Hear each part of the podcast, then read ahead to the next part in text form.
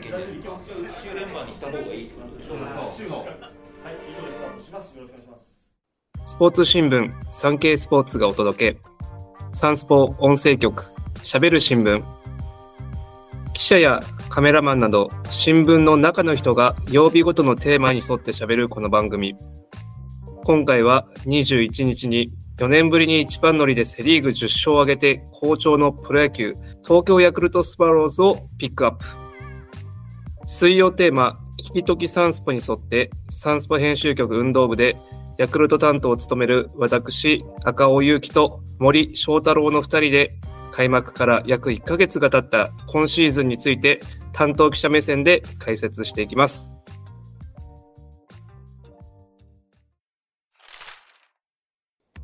森くん、今回もよろしくお願いします。よろしくお願いします。えーまあ、こんなにかしこまるのは、なんかちょっと変なんですけども、開幕から5連勝を飾って、はいえーまあ、今、収録してるのがあー25日の昼前ということで、えーまあ、現在2位なんですけども、一時単独首位もあって、スワローズはとても好調だと思いますけども、はい。森君はヤクルト担当2年目ということで、どうですか、今シーズンのここまでは。そうですね。ここまで、やっぱり投手陣が非常に安定しているなっていうのが、やっぱりまあ、旗から見ててもそうだと思うんですが、僕ら中から見てても非常に感じるところではあるなと思います。特に救援陣の方が、守護神の田口選手を筆頭に清水選手であったり、石山選手であったり、まあ、それだけじゃなくて、まあ、星選手であったり、牧沢選手といった、まあ、いろんな選手がまだまだ防御率も0点台が多いですし、そこが今の首位を支えているのかなと思いますが、赤穂先輩はどうでしょうか？まあそうですね、あの結構オフはあの高津監督も秋季キャンプであ森記者がね言ってましたけど、やっぱり投手陣をなんとかしないとみたいなところはあったと思いますし、実際数字を見てもそういうのがオフの課題だったので、やっぱりあの今年も打線がすごく打って、投手陣をカバーするのかなって思ったら、開幕からその逆転現象なので、まあ、ちょっとなんかいい意味で驚きなところはあるかなと思いますけども、まあね、それだけ投手陣のなんかオフの過ごし方だったりとか、そういうところが各自現れてきてるのかなと思うと、やっぱり、あの、ね、これで野手が打ってくれば、だいぶ強いチームになるのかなと思いますね。はい。うんあの、投手陣は取材してて森記者はどうですか？なんかはい雰囲気だったりとか、そういう去年との違いだったりとか、逆に去年と一緒でこういう感じですとか、なんか感じる部分ありますか？雰囲気とかで。まあ、雰囲気は、まあ、もちろんすごいいい、まあ、田口選手を筆頭に何かうん。すごいいい雰囲気があるなっていうのは、すごいアットホームなうんまあ。雰囲気があるなっていうのは、まあ、もともと去年も感じていた部分で、それにプラスして、やっぱり今シーズンは、マクガフ投手がいなくなって、まあ、守護神争いっていうところで、少し、まあ、キャンプから競争が生まれたり、まあ、その中で、いろんな選手がすごい新しい変化球に、まあ、挑戦しているなっていう印象が、うん僕の中ではものすごいあって、まあ、清水選手も新しいチェンジアップをやっていたり、まあ、小澤選手もエアベンダーという、まあ、WBC の、えーアメリカ代表でセットアッパーを務めたような選手の、まあ、魔球と呼ばれるようなものを練習していたりとか、まあ、木澤選手もスプリットチェンジっていう新たなボールを決め球にしようか悩みながら練習していたりとか、まあ、いろんな、まあ、挑戦っていうのがあったからこそ今強いのかなとは僕は今感じてますね。うん。やっぱり、あの、マクガフがいなくなったところで、やっぱりそこのポジションを奪いに行くみたいなところの、みんないい意味でチャンスって思って、オフ過ごしてたのかなと思うので、そういうところは、まあ、オフそれぞれの取り組みが出たところはあるかなと思いますね。まあ、あとは、先発陣ですね。うんやっぱり去年、なかなか、あのね、2年連続リーグ優勝してますけども、2桁勝利がいないという中で、まあどうしても先発陣頑張ってくれみたいなところがあったと思うんですけども、ね、今年は、あの、新人の吉村投手が開幕ローテーションに入って、まだ、あの、勝利上げられてないですけども、ああやって新戦力が入ることによって、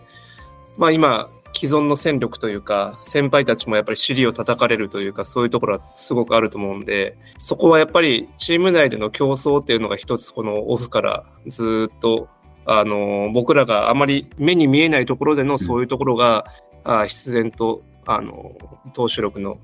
戦力の底上げにつながってるのかなというのは感じますけども、今出た吉村投手は森投手、あ、森投手で森、えー、君がずっと、えー、もう入団前から、はい。ドラフトの指名の時から取材してますけども、はい。どんな選手ですか？どんな選手？吉村選手、そうですね。まあ、いい意味での捉え方にしてほしいんですけど、まあ、非常にマイペースで、まあ、自分を持ってるなっていうのをすごく感じます。うん、先輩だよね。はい、先輩先輩が 一個上か。一個上の先輩ですね。うんうんですが、まあ、練習中もいろんな人に声かけて、まあ、いろんな人とキャッチボールししたりとかして、まあ、自分の長所がどこであったり、何か足りないところはどんなところがあるのかとか、まあ、キャンプ中はずっといろんな人に聞いてましたし、まあ、今、シーズン始まってからは練習はいつも一番最後に終わるのが吉村選手なんですよね。うん。いつも走り込みをしたり、まあ、バント練習をしたり、まあ、いろんなことがあるのはもちろんですけど、一人最後まで残って、それをまあこなす姿を見てると、やっぱりすごいな、まあ、これだけの努力があったからこそ、プロ野球選手になれたのはもちろんですけど、まあ、ドラフト1位でなって、今、開幕ローテーションをまあ掴んでいるんだなと思いますし、まあ、早く初勝利をしてほしいなっていうのは、えー最初から見てきた僕の思いではありますね。あの、サンスポ読者の方には、あの、あ詳しくは明かせないんですけども、森記者がすごく取材してるいい話というかですね、初勝利に向けての準備してる話があるので、ぜひ、吉村投手の初勝利の翌日は、サンスポを5部ぐらい買い占めても 記念になるかなと思うので、そこら辺は、あの、皆さん、ぜひ読んでくださいということで。キャンプ終わりにカフェ巡りのなんか話をはい。吉村投手の書いてましたけど、はい。なんか、なんかそういうカフェ巡りとか、そういうのが好きなんでしたっけ、吉村投手は。そうですね。カフェ巡り、カフェ巡りが好きみたいで、あの、うん秋季キャンプのオフもえ家族と一緒にカフェをここ行きたいと自分から伝えて行ったようで、うーん。すごい大人のようなアイスコーヒヒー、ブラックコーヒーを必ず飲んで、ー。あとはうん美味しいものを、ご当地の名物を食べるとおっしゃってたので、ちょっとそういう大人のような一面も意外とあったりはします。逆に森記者はカフェはいったら何飲むんですか、カフェ行ったらですか？僕もアイスコーヒー飲みます。ブラックですか？ブラックです。はい。大人ですね。いや、大人じゃないです。逆に森記者は、あの遠征先とかの午前中って、はい。まあ、よあの読者の皆さんもあの、まあ、選手たちも気になると思うんですけどもあのやっぱり遠征中って午前中、まあ、その時間帯に「丸ごとスワローズ」っていうサンケイスポーツが発行している新聞の執筆をしたりとかいろいろ忙しくもあるんですけどもあの時間もある時もあるんですけども、そういう時って遠征中の午前中っていうのは森記者はどうやって過ごしてますか？僕ですか？はい、ちょっと気になったんで、まあ、仕事の作業をするときはもちろんその仕事だけで終わっちゃうときが多いですけど、パッと時間が空いたら、遠征先はサウナに行くことが多いですね。この間の名古屋遠征の時とかは、ウェルビーっていう結構日本でも有名なうん。サウナがありまして、栄と今池店がありまして、両方とも行ってきました。なるほど。サウナで整ってから球場に行って、もう一はい回気合を入れ直すっていうのが最近のルーティンになりつつありますね。あの、読者の皆様、森記者、サウナーなんですけども、サウナ行った時の勝率とかは数えてたりしますか？逆にそれなんか、これからね、サウナ行った時の勝率が高ければとか、おー、始めたばっかしなので一生一回とか、じゃあ今シーズンをちょっとね、はい、今シーズン、ではい。終わった時に、脱線しちゃいましたけど、打者陣は今シーズンちょっと開幕からね、苦しんでるような感じですけども、どうですか？なんか全体的に、あの、これだけね、全員が不調、去年もシーズン中に、あの、誰かが不調っていう時はね、あったんですけど、うん。それをみんなが誰かがカバーするっていう感じだったんですけど、これだけね、開幕からみんながあまりスタートダッシュが決められないっていうところは、結構まあ、こっちとしてもやきもきするところありますけど、やっぱりはい。近くで取材しててどうですか？そうですね。まあ、僕らもやきもきしますけど、選手らもすごいどうしたらいいんだろうなとか、まあどうすればいいのかなっていうのはすごいいろんな人から聞くことが多いですね。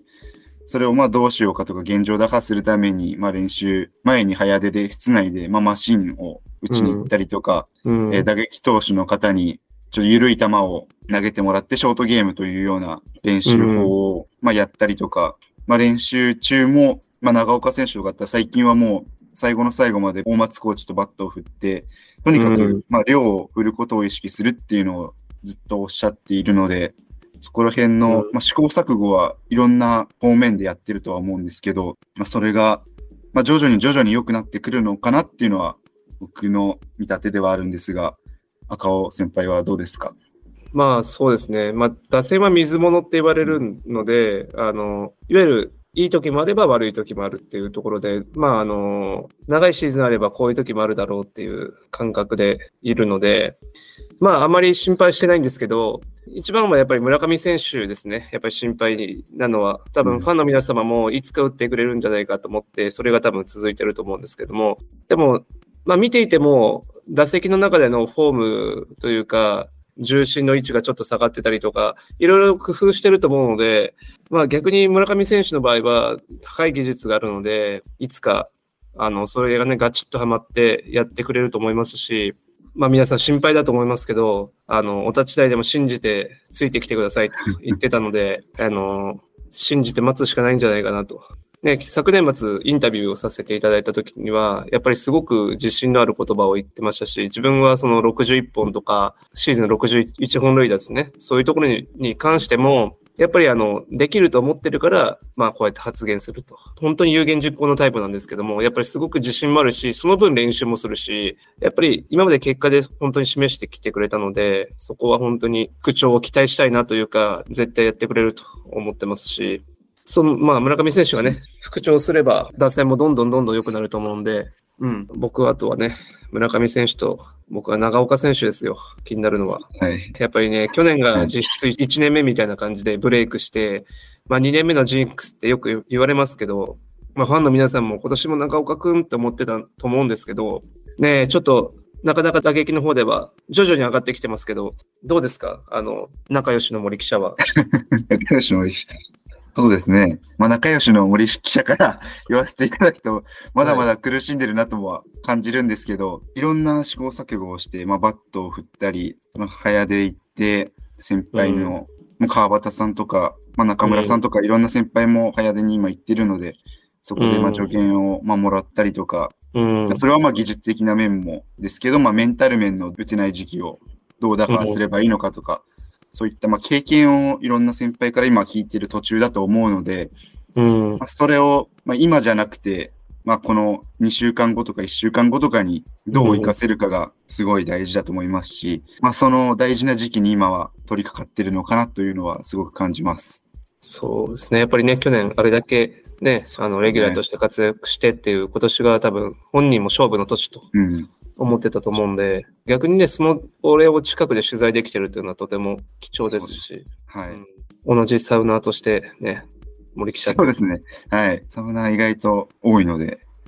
ちなみにサウナ好きな選手って僕はあまり知らなくて、あの、内山くんと長岡くんがサウナに行くっていうのを知ってるんですけど、なんか森記者だけが知ってる隠れサウナーみたいなのいるんですか？隠れサウナーですか？いなかったらいいですよ。いなかったらいいです。他は、あとうん、木澤選手と長谷川選手、もう二人でよく行くと、へーサウナ、隠れサウナーですね。あの二人も。はい、僕の同学年なんですが。あと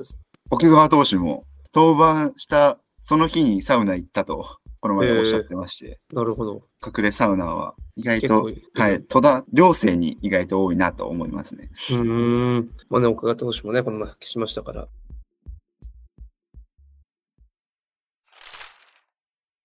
えっ、と、森記者、まあ、はい今年はですね、去年も多かったですけども、あのー野手の方にもすごく、ね、開幕一軍勝ち取った若手が多くて、うんあのー森記者も年齢が近くて取材すること多いと思うんですけど、なんかやっぱり若い人が多いなっていう感覚ありますか？やっぱり見てて。そうですね、はい。これ僕よりもはい。年が下な選手がほとんどなんですね。僕今あー24歳なんですけど、はい。僕の同学年が今本山選手と並木選手がいて、はい。それより下がほとんどで、うんまさ。にヤングスワローズがうんすごい一軍には、まあ、残っているので、まあ、チャンスですし、誰が外野手のうん定位置をつかむのかであったり、まあ、浜田選手がいたり、丸山選手は今、12軍に行ってしまいましたけど、丸山選手がいたり、うん。あと赤羽選手なんて、まあ、キャッチャー以外のポジションだったら、はい。ほとんど2軍では経験してますし、どこでも守れるような選手なので、まあ、そういったまあユーティリティな選手がつかむのかとか、まあ、これからすごい楽しみな部分が多いなっていうのは思います。やっぱり開幕前に塩見選手がね、あの開幕に間に合わずに、で、開幕後に山田選手がいなくなりという中でも、まあ、チームにとってはちょっと苦しいですけど、若手にとっては逆にチャンスですし、こうやってね、チームが強い時にチャンスを与えられて、こうやって試合に出られるっていうのはすごく貴重だと思うので、あの、すごくいい今、環境かなと思いますけども、森記者の中で、まあ今、野手の話しちゃいましたけども、投打で一人ずつ、この人、今年この人に注目してほしいみたいな、別に去年活躍した人でもいいですし、はい。あの、その理由と、はい。どういう活躍をししてほしいかっていうのを、どうですか？はい。そうですね。まあ、野手の方だと、やっぱり内山選手が今年はすごい楽しみでありますし、まあ、活躍してほしいなとは思いますね。まあ、キャンプから外野手にも挑戦して、そうですね。いきなり挑戦して、あんなに外野手の守備ができるのかって思うぐらいすごい上手いですし、はい。まあ、ダイナミックなヘッドスライディングしながら取るようなプレーとかもオープン戦では、まあありましたし、今ちょっと打撃の方で多分いろんなことを抱えすぎて苦しんでるのかなとも少し思うんですけど、それをまあ打破した先には、やっぱり本人が掲げているような打率3割であったり、まあ定位置を、まあ半分以上の定位置を掴むというような目標も達成できるのかなと思いますし、やっぱりまあ守備は、まあ川田コーチの今グラブを使ってるらしくて、へえ、そうなんですか。はい。川田コーチのグラブでへ一人え、頑張っているので、ちょっとぜひそこは皆さんも応援してほしいなと思いますね。まあ、あとは、やっぱり投手の方は奥川選手なのかなとは。奥川選手。はい。はいこの前取材しこの前、行きましたけど、はい、取材行きましたし、あの、復帰登板を、まあ、最速151キロも出ましたし、はいその次の日も取材しに行ったんですけど、その時には、まだまだ球速は出ますよと本人はおっしゃってましたので、まあ、夏に向けてどんどん調子も良くなるし、期待してくださいねとまた 言われたので、これはまた一つ楽しみがファンの中でも増えるなと思いますし、やっぱり奥川選手と、まあ、内山選手のバッテリーもやっぱり一軍で見たいなっていうのは、まあ、僕だけじゃなくてみんなが思ってることだと思うので、清涼バッテリーですね。清涼バッテリーを、はい。ぜひ、今シーズンに実現してもらいたいなと、すごく思います。ということでですね、若手結構多いですけども、まだね、シーズン始まったばっかりなので、奥川選手もそうですし、まあ、チーム全体としてもですね、これからまだまだ上がっていくんじゃないかとうん期待して、僕らも追いたいと思います。はい。と今年はですね、もう一人、えっと、女性記者の柳井記者と含めて3人で、えースワローズの担当をやっていますけども、その3人で作り上げた丸ごとスワローズ第70号が28日ですか？今度の金曜日発行になります。えっとですね、関東インタビューは中村選手、えー、末にはですね、えっと、開幕から守護神を務めている田口投手が登場する予定で、まあ、他のね、中の企画もいろんな選手が登場しますし、ね、内容濃いものとなっていますので、皆さんぜひお手に取って、えっ、と、神宮球場に行けばですね、えっ、と、入場するときに28日からの3連戦は無料配布というかいただけますので、ぜひ神宮球場の方にも足を運んで、丸ごとスワローズいっぱい読んでください。で、あと、残ったお金はですね、あの、吉村投手が初勝利した時の5部買うために、はい、残しておいてください。はいぜひお願いします。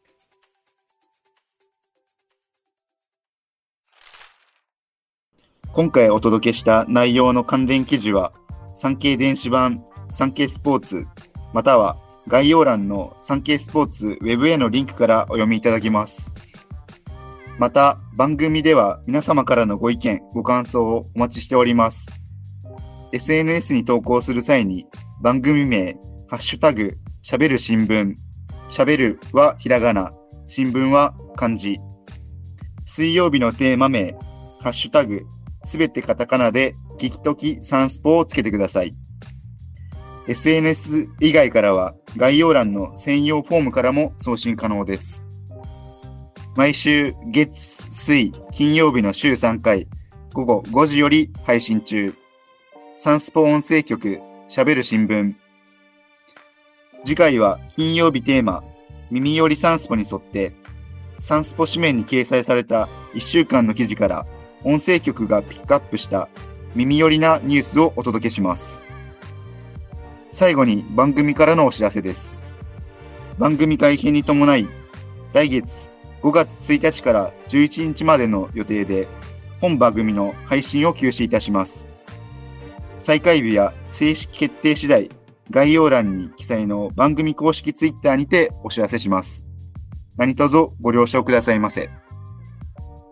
それではまた次回お会いしましょう。今回はサンスポ編集局運動部のヤクルト担当記者森翔太郎と赤尾勇気でお届けしました。引き続き、ヤクルトスワローズの応援よろしくお願いいたします。ありがとうございまし。た。